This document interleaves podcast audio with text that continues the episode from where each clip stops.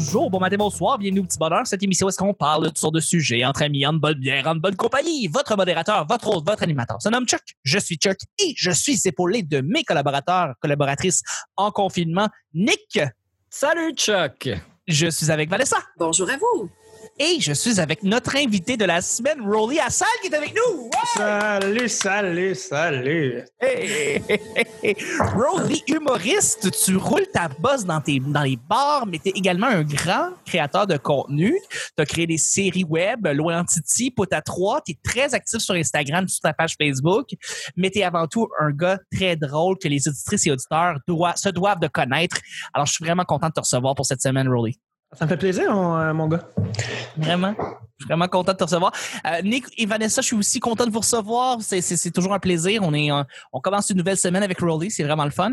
Euh, et puis, euh, puis bien dans le fond, c'est ça. Encore une fois, ju- juste pour me mettre le- les gens en contexte, parce qu'évidemment, on va essayer de garder le podcast un petit peu, ne serait-ce qu'un petit peu intemporel. On est en enregistrement présentement euh, en vidéoconférence euh, par Zoom euh, parce que à cause du COVID. Donc, les gens qui nous écoutent dans deux ans, ben sachez que c'est, c'est juste, on, parle directement.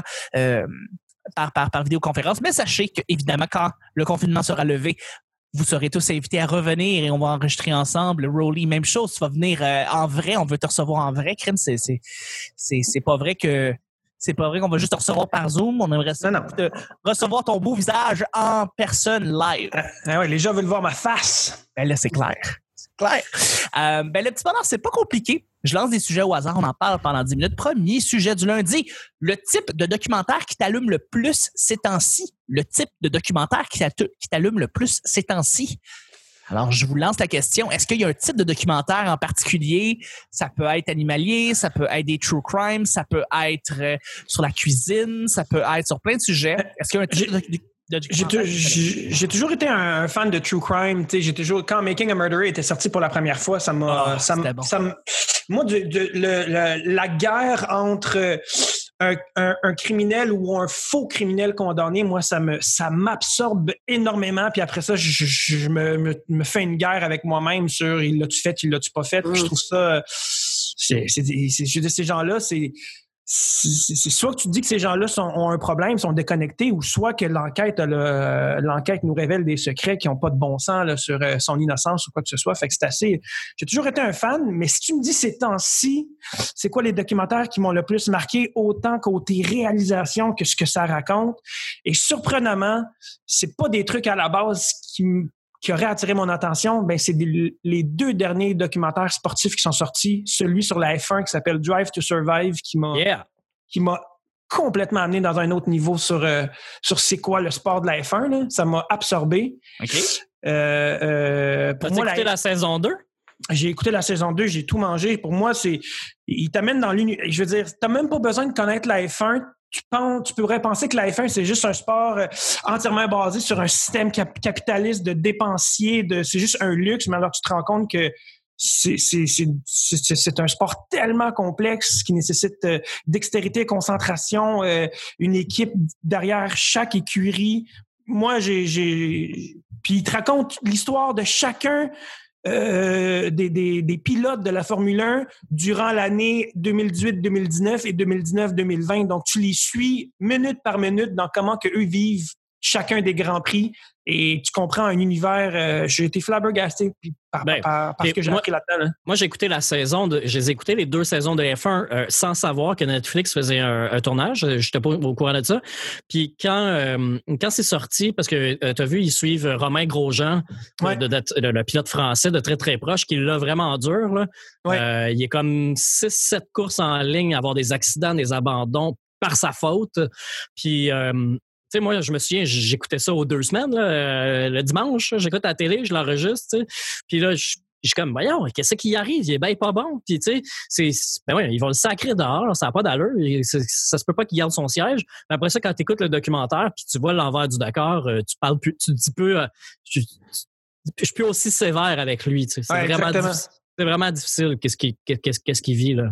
Mais là, tu sais, ça, tu viens de le dire, pour les gens qui nous écoutent puis qui essaient de comprendre qu'est-ce qu'on a trouvé de magique là-dedans, ben c'est l'envers du décor d'un sport que non seulement le commun des mortels ne connaît pas, mais le commun des mortels sous-estime pour des raisons euh, pour des raisons valables, comme je te dis. Si, tu, si tu vraiment considéré un sport, c'est juste une fantaisie comme, comme, comme une autre?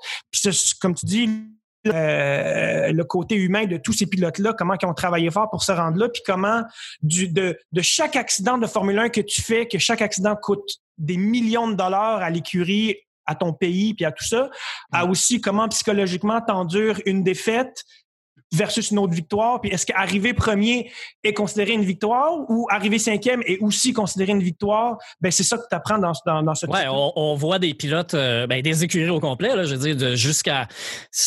Il y a des centaines de personnes qui sont fous comme la merde parce qu'ils ont fini cinquième. C'est ça, c'est, ça qui est le fun de, de, de, ce sport-là. Euh, à chaque personne à qui j'ai parlé de ce documentaire-là, non seulement cette personne-là à qui j'en ai parlé ne connaissait rien du sport, mais elle a pas nécessairement découvert une passion pour la F1, mais elle a découvert un univers que le monde va connaître. Comme là, euh, avec les amis, avec mes amis, qu'on a tous découvert ça en même temps, on a le goût d'aller voir c'est quoi la F1 en vrai, puis de, de, vivre ce qu'on a vécu dans le documentaire en temps réel, autant à Montréal qu'à Amsterdam ou whatever. Il y, a, une effervescence dans ce sport-là que maintenant, aujourd'hui, je comprends totalement et que je respecte plus que tout. Là. Tu sais que c'est la plus belle chose qui est arrivée en 2020, ce que tu dis là.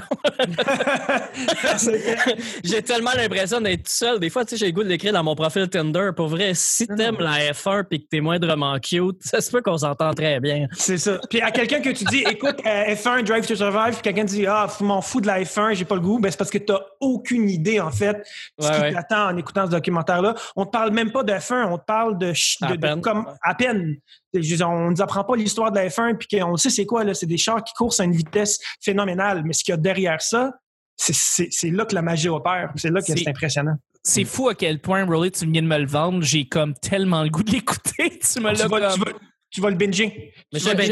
J'en ai déjà parlé pendant une heure à Chuck. oui, en effet, exactement. Puis Nick est habitué de me parler d'F1 parce qu'il est passionné d'F1 comme un fou malade. Mais là, euh, ça a été, je sais pas, un petit ballpark vraiment, tu sais, comme un beau ball pitch que tu m'as envoyé. Mais je pense que, ouais, je vais pouvoir, après ça, Nick, t'en parler avec plaisir de. Yeah!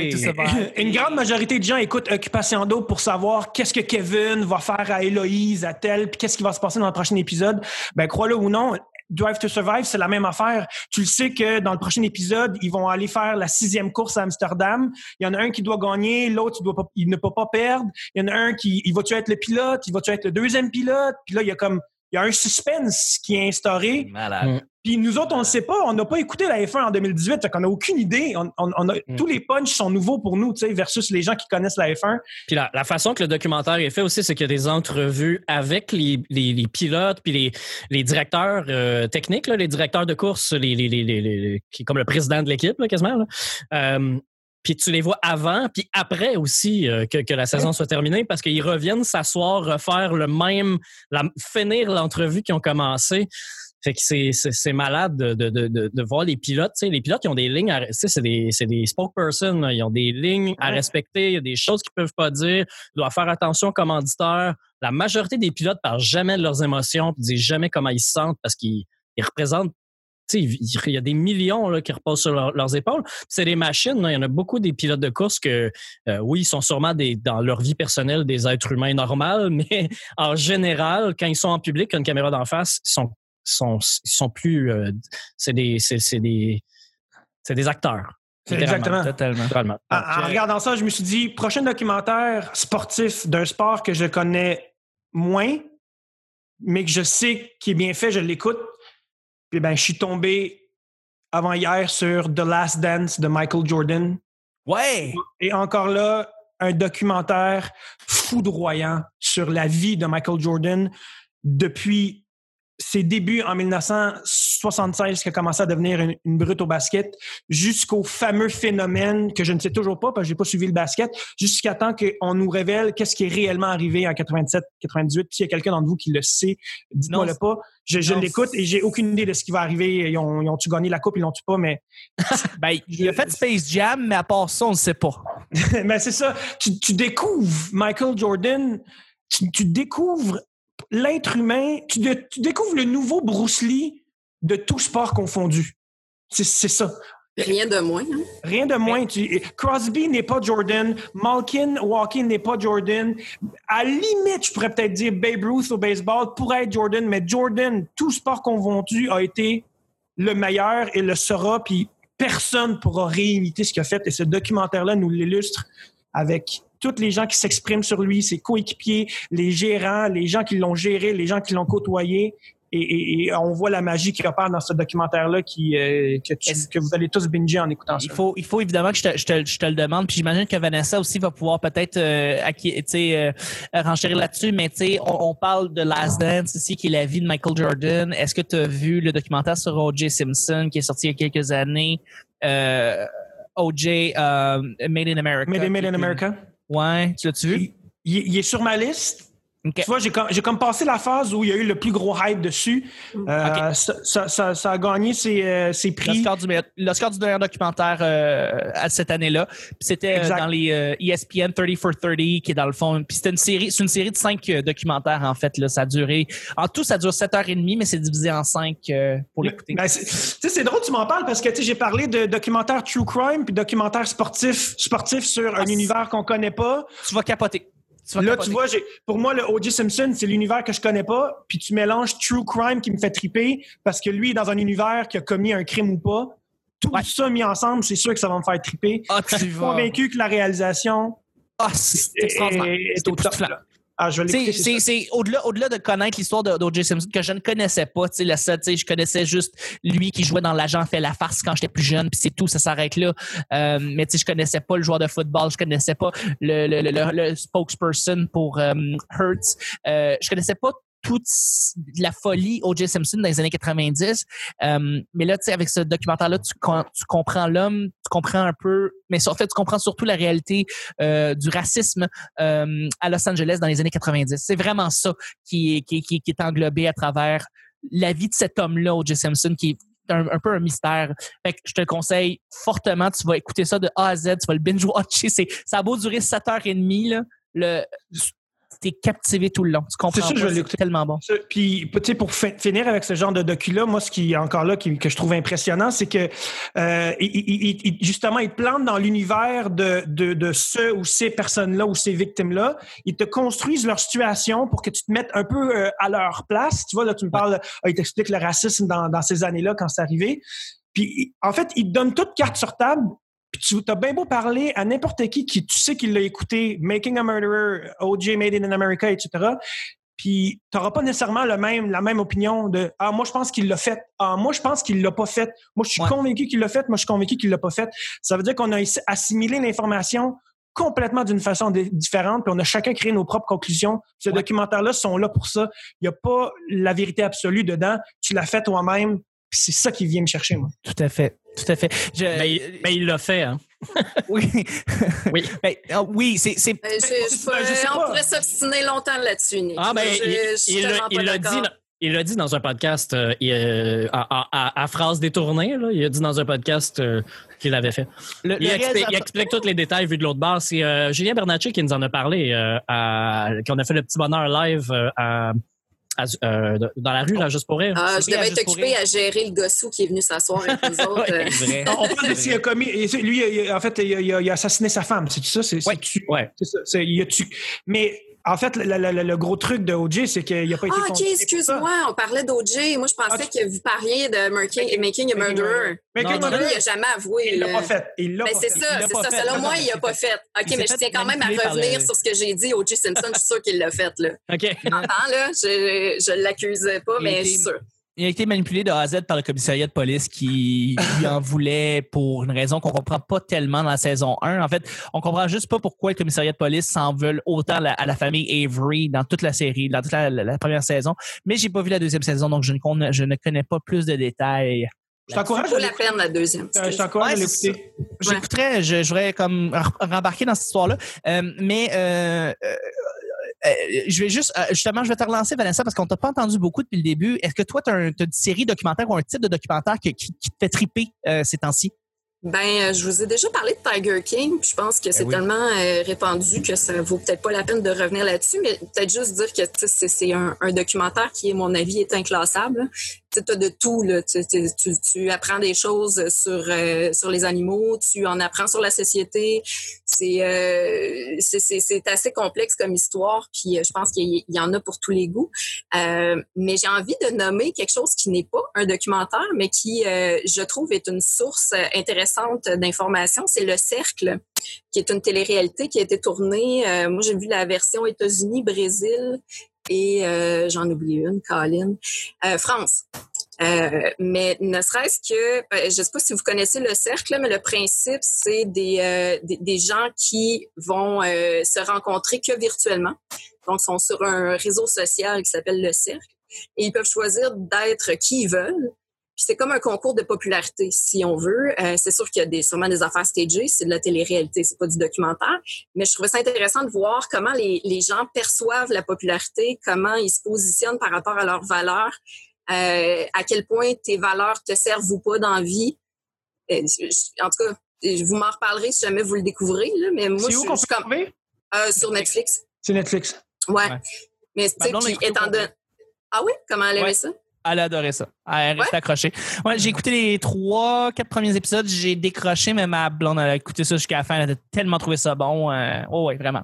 C'est super bien fait, puis c'est là aussi que tu vois la- les différences culturelles quand tu as un, un même concept dans différents endroits euh, dans le monde. là. Mais, euh, mais c'est ça, moi, je commence à peine à m'intéresser à la télé-réalité. Je sais qu'il y a une part de faux, une part de vrai, mais c'est avant tout, tu vois, les réactions humaines spontanées. Euh, Il y a des choses qui mentent pas, puis c'est ça. Je trouve que ça amène un paquet d'informations sur la société dans laquelle on se trouve actuellement, puis euh, sur l'image qu'on a des réseaux sociaux. Euh, En tout cas, moi, je trouvais ça vraiment, vraiment bien fait pour ça. Puis, euh, puis toi, Monique? Euh, ben, après avoir écouté euh, ben, euh, Evolution of Hip Hop sur, Netflix, ça m'a amené à regarder une couple de documentaires sur la musique. Puis maintenant que ben, je suis abonné à Amazon Prime, j'ai regardé Prime Video, qu'est-ce qu'il y a disponible. Puis j'ai regardé un documentaire sur Fangio. On revient à la F1. Juan Manuel Fangio, qui était le premier pilote à avoir gagné cinq titres, euh, qui ça m'a, quand ça m'a amené dans les, autres euh, documentaires relatifs, il y a plein d'autres documentaires sur, de la course automobile, de choses qui m'intéressent moins que la F1. Je suis tombé sur Up Pity de Willie T. Ribbs Story. C'est l'histoire du premier pilote de, qui a fait des essais en F1 noir. Fait qu'il a été connu d'abord parce que c'est un pilote noir en F1, mais lui, son rêve, c'était de gagner les 500 000 d'Indianapolis quand il était enfant. Puis euh, des pilotes noirs, il n'y en avait pas beaucoup. Lui, il est né en 1955, donc euh, quand, il, quand, il avait 10-12 ans, euh, des pilotes noirs, il y en avait un seul, puis c'était dans les années 30. On est loin de la F1, là. c'était des courses dans, dans, sur terre battue, c'est rien, rien de comparable. Et ce gars-là, Wi- Willie T. Ribbs, quand il a commencé à faire de la course avec ses propres moyens, avec son cash, puis il a commencé à devenir vraiment bon, dans le sens qu'il battait tout le monde toutes les courses qu'il faisait, il gagnait partout, partout, partout. Mais c'est dans le sud des États-Unis, où tout le monde est raciste là-bas. Fait que Oui. il l'a vraiment pas eu facile et le documentaire est absolument à voir. C'est très, très, très frustrant parce que ça finit pas bien, là, nécessairement. Euh, donc, ça s'appelle Uppity, euh, C'est euh, c'est un mot qu'on utilise euh, pour dénigrer les Noirs. Euh, euh, Ouais. Puis, il, il- était, écoute, le gars, il est beau bonhomme. Il gagne toutes les courses avec des voitures moins bonnes. Il y a moins de moyens. Personne l'aide. Tout le monde est contre lui. Personne y parle. Puis quand il gagne les courses, il monte. euh, après, il va faire du NASCAR, là, puis des, des, courses, euh, des, des voitures euh, fermées. Puis quand il gagne les courses, il monte sur le top de son char. Puis il fait le move de pied de, de, de Mohamed Ali. OK? Parce que c'est son idole, Mohamed Ali, un noir qui dit ce qu'il pense, puis qui est baveux. Puis Willie T. Ribbs, il est baveux là, quand il parle aux médias, puis quand il parle aux autres pilotes, puis que la caméra est sur lui. il joue là, exactement un personnage de film comme on se l'imagine des années 90-2000 à peu près. là. Il joue une game, il a catché que de sourire à la caméra puis de dire c'est moi le meilleur, prouvez, prouvez-moi le contraire. C'est vraiment à voir. Puis je suis extrêmement surpris d'avoir découvert ça en 2020 qu'il y a déjà eu un pilote de course noire qui a subi du racisme, qu'on a empêché, qu'on a, a freiné. Euh, écoute, on lui a fourni une voiture, on lui a dit Tu veux faire les 500 000 d'Indianapolis Ben, viens essayer une voiture, on va voir ce que tu es capable de faire. Puis tu sais qu'est-ce qu'ils ont fait? Ben, il a donné un char pas ajusté. Puis le propriétaire de la compagnie, il a dit à tous les mécanos Vous y parlez pas, puis vous y donnez pas un coup de main. Mais c'est parce que la piste d'Indianapolis, c'est une piste que tu prends le pied au fond. Ouais, c'est ça. Puis il y a quatre courbes sur la piste, puis il n'y en a pas une pareille. Fait que si personne t'explique comment faire, puis t'as pas une voiture ajustée, le moindre euh, petit coup de volant niaiseux ou la moindre hésitation, ça peut te tuer. Fait qu'il a fait deux tours, il s'est arrêté, puis il est retourné chez eux. Puis dans les journaux, ça a été titré euh, La IndyCar, trop, euh, ça, trop, trop épeurant pour lui. Tout ça, pour, tout ça pour la dénigrer. Fait que c'est vraiment un documentaire à voir, surtout euh, pour, pour- pour- pour, euh, les gens d'origine afro-américaine qui nous écoutent, là, les Noirs qui, qui cherchent des idoles ou qui, ont, qui, ont- qui veulent voir qu'on a- qu'on- qu'il y a des gens qui ont réussi ou qui auraient pu réussir, qu'on n'a pas aidé à une autre époque. Euh, c'est vraiment à voir, pour vrai. C'est Inspirant. excellent. C'est plein de bonnes, de, plein de bonnes ré- références, plein de bonnes euh, suggestions. Je vais. Tu sais, J'allais dire que j'ai- récemment écouté beaucoup les, les documentaires sur les gens qui essaient de monter des montagnes. J'en écoute Ah oui? beaucoup. C'est tellement drôle. Ouais, mais je sais pas pourquoi. tu sais, Il y a quelque chose de très impressionnant. Tu sais, J'avais écouté euh, en Free Solo? 2015 euh, Mérou. Euh, puis après ça, euh, Free Solo, puis ça m'a, euh, ça m'a, ça m'avait complètement chamboulé. J'avais j'en avais écouté plein, mais plus récemment, puis c'est pour ça que je vais y aller avec ça. Puis c'est aussi parce que tu sais, c'est pas sur Netflix nécessairement, ça se démarque un peu plus, fait que je vais en parler. Euh, c'est un channel YouTube en fait qui s'appelle Never Too Small et euh, ce qu'ils font, c'est ils font des, des petits topos documentaires de, de petits appartements qui ont été rénovés et qui sont optimisés pour recevoir des gens. Euh, moi étant, bon, Vanessa et Nick me connaissent comme étant quelqu'un qui aime beaucoup le minimalisme et beaucoup, beaucoup l'optimisation des pièces pour euh, essayer de rendre le plus tout efficace possible et le plus beau possible et le plus esthétiquement beau. Alors, Never Too Small, c'est une série de documentaires où est-ce que pendant comme 3-4 minutes, ils vont un peu partout dans le monde, ils vont trouver des pièces qui ont été complètement rénovées de A à Z, des, des, des, des petits, petits appartements minuscules et qui sont complètement rénovés pour pouvoir, euh, pour pouvoir euh, justement accueillir des nouvelles personnes. Et Ah, c'est cool ça. Avec des trucs, des trucs modulaires là, pour que ça Oui. prenne le moins de place possible. puis tout. Ah, ça, les, maisons dans les containers qui amovibles et tout, là, ça c'est Ah oui, ça c'est des ça c'est des Mm. mini Ouais. littéralement. Puis ça, il y a une série qui s'appelle euh, c'est pas vraiment une série documentaire, fait que c'est pas vraiment un sujet, mais ça s'appelle euh, Tiny House Nation sur Netflix. C'est vraiment très bon, mais euh, là, on parle vraiment de, de, de, de style documentaire. On parle avec les architectes qui ont créé chacune des pièces et ça dure deux, trois minutes. Fait que, on fait le tour de l'appartement, on voit c'est quoi les commodités, comment ils ont fait pour que la salle de bain soit propre, euh, soit, soit optimisée, la, la chambre soit optimisée ça soit le plus animé possible. C'est vraiment bien fait. Fait que je vous en parle. C'est Never Too Small. C'est un channel YouTube. Fait que voilà. Ça, Hey, ça sonne comme un mauvais film porno, je trouve. Never Too. Small. Ça sonne comme un très mauvais film porno, mais euh, euh, voilà. j'ai pas, j'ai rien d'autre à dire, c'est fucking drôle. Euh, on va y aller avec le deuxième et dernier sujet, mais juste avant, juste avant, juste avant, juste avant. Euh, euh, Vanessa, justement, il y a un site qui a été acheté par Google il y a quelques années avec un petit triangle rouge, ok? Puis je viens de parler justement de ce site-là. Là. Tu trouves des belles affaires, mais tu peux trouver le petit bonheur. C'est quoi ce site-là en particulier? Ah, Il y a une chance que je t'ai écouté, Chuck. Moi, je vais y aller avec YouTube. Oui, c'est YouTube, exactement. Et pourquoi j'en parle, Rowley? Pourquoi j'en parle, Nick? C'est parce que le petit bonheur est en intégralité sur YouTube. Le channel YouTube, OK, tous les épisodes de 1 à 900, on est à quoi rendu? 950, 955 présentement, là, on- on est rendu là sont tous là. Fait que merci de vous inscrire, merci de prendre le temps de vous inscrire, d'écrire en dessous de l'épisode. Nous autres, on lit tous les commentaires et on répond à tout le monde. C'est grandement apprécié. Deuxième et dernier sujet, quelque chose que ta copine ou ton copain actuel ou un de tes ex ou une de tes ex faisait que initialement ça t'énervait, mais que à la longue tu as fini par aimer ça. Alors je vous lance la question, c'est quelque chose qu'elle faisait, c'est comme toi t'es comme t'es pas quelqu'un qui aime ça en particulier ce qu'elle fait la personne. Euh, mais avec le temps, tu as fait comme Ah non, ça fait du sens, qu'est-ce qu'elle a fait cette personne. Puis finalement, tu as fini par aimer ce- ce- ce- cette chose-là. Donc, euh, je, je- je lance la question à vous trois. Euh, ça, ça peut être n'importe quoi. Ah, moi, je Euh. dirais me quitter, mais j'ai fini par être d'accord. je suis désolée, je suis célibataire, là, j'ai pas le choix d'aller dans le passé. Mais ouais. ça me gossait bien gros de me faire laisser, mais je suis bien tout seul. Fait garde. C'est correct. c'est bon, c'est bon, c'est correct. Tu te rends compte que finalement, c'était une bonne décision parce que tu te sens bien finalement. Voilà. Euh, mais sinon, euh, Nick Rowley, une ex que vous aviez eue, qui, au début faisait, faisait quelque chose qui était comme Ah, je suis pas sûr j'aime ça. Puis finalement, finalement, finalement, tu fais comme Ah non, ça fait du sens.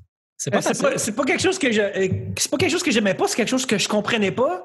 Toutes les fois que je suis dans un restaurant, j'arrive pour commander un truc, en tout cas, du moins, je sais pas s'il y avait un lien particulier avec les frites, là, mais moi, ça m'arrivait avec les frites. Commande un truc, prendre un burger avec des frites. J'ai dit, tu veux-tu qu'on partage quelque chose? Elle dit, non, non, non, non, je veux pas manger de frites, rien de ça, non, non, non. Elle commande son truc, je sais pas moi, un saumon ou riz, quelque chose de bien plate. Puis après ça, elle finit par manger mes frites, si. Oui. Ouais, c'est un classique, ça. C'est, si tu fais, euh, on, on, ça me dérange pas que t'en manges, c'est juste que moi, j'ai pas. T'es en train de fucker mon ratio de frites, là, tu Ça s'appelle la déculpabilisation alimentaire. Mais c'est sur le coup, j'étais comme, c'est ça, je te dis, c'est pas quelque chose que je, que j'aime pas, whatever, mais c'est comme, je comprends pas, puis je veux dire, rendu à aujourd'hui, je suis comme, ah, tu sais, c'est comme, à un moment donné, ça fait le charme de la personne, là, de genre, tu sais, ma, ma, blonde dans le temps, elle, savait pas ce qu'elle voulait. Tu sais, elle a tout, chaque chose est un dilemme. Veux-tu aller manger là ou tu veux-tu aller manger là? Je sais pas. tout était, ben, y a-tu quelque chose que t'aimes, quelque chose que t'aimes pas? Puis ça, c'était plus dur à gérer, mais avec le temps, tu fais, ben, chaque personne euh, est différente. Puis, ben, elle, c'était euh, plus que, justement, elle était une fille plus, plus facile dans ses choix, fait que ça ne dérangeait pas. Fait qu'à un moment donné, des fois, c'est juste un, de, de, de, mettre ce minding-là, que c'est pas de lui imposer quoi que ce soit, c'est que ça ne dérange pas. Tu fais comme bon. Mais le problème, c'est quand tu dis bon, ben, on va aller manger là, puis elle fait comme ouais, finalement, c'est pas ça qui me tentait. T'es comme ah, c'est compliqué. Oui, Euh, je pense que quand on pique des frites, c'est parce qu'on a les mains mouettes. oh voilà là là!